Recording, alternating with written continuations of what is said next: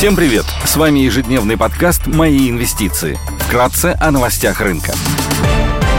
Глобальные рынки. Внешний фон умеренно негативный. По итогам заседания ФРС ставка была ожидаемо повышена на 75 базисных пунктов до 3,25%. Регулятор нацелен на снижение инфляции. В 2022 году ставка может составить 4,4%. Рынок больше не ожидает смягчения риторики ФРС и снижения ставки в 2023 году и реагирует негативно. Фьючерсы на S&P 500 снижаются на 0,6%, евро Евростокс теряет 1,9%, китайский рынок также торгуется в минусе. Шанхай Композит минус 0,3%, Хэнк Сенг минус 1,9%. Баррель бренд стоит 90 долларов. Золото торгуется по 1660 долларов 70 центов за унцию. Доходность по десятилетним гособлигациям США на уровне 3,55%.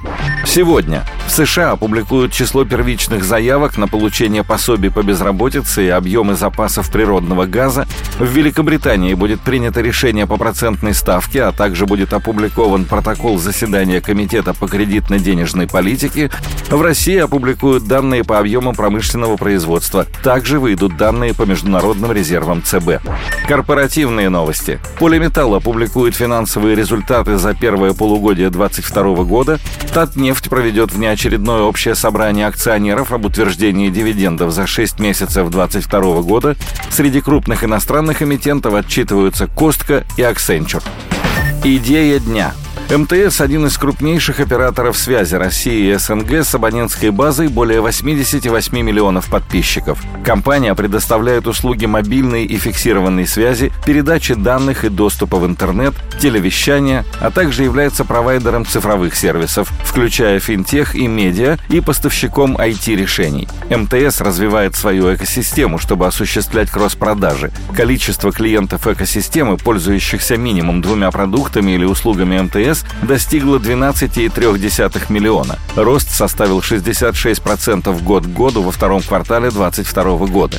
По итогам второго квартала выручка группы увеличилась на 0,7% год к году до 127,8 миллиарда рублей за счет положительного вклада со стороны телеком, финтех и медиавертикалей. Рост услуг финтеха стал основным драйвером выручки, что отражает значительное увеличение розничного кредитного портфеля на 40,9% год к году, а общего кредитного портфеля на 26,6%. Снижение продаж телефонов и аксессуаров вследствие введенных ограничений на импорт оборудования замедлило рост выручки во втором квартале текущего года. Сектор телекоммуникаций является защитным. Расходы на услуги связи составляют небольшую долю в бюджете потребителей – 2-3%. Сектор ориентирован на внутренний рынок и может стать бенефициаром ухода иностранных облачных операторов. МТС занимает лидирующие позиции в российском сегменте инфраструктура как услуга через стопроцентную дочернюю компанию МТС Веб-сервисы.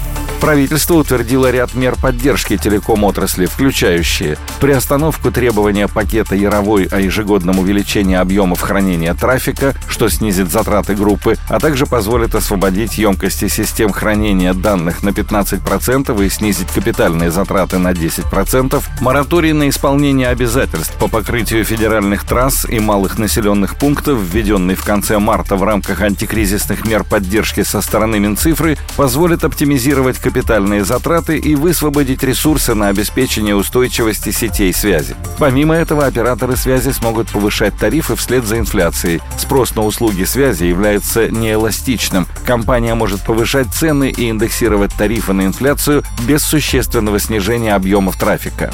Дивиденды – исторически один из главных драйверов в инвестиционном кейсе МТС. Ранее в этом году компания выплатила дивиденд в размере 33 рублей 90 копеек на акцию. Компания имеет стабильную дивидендную политику, которая предполагает прозрачные дивидендные выплаты. Новая дивидендная политика может быть объявлена до конца года.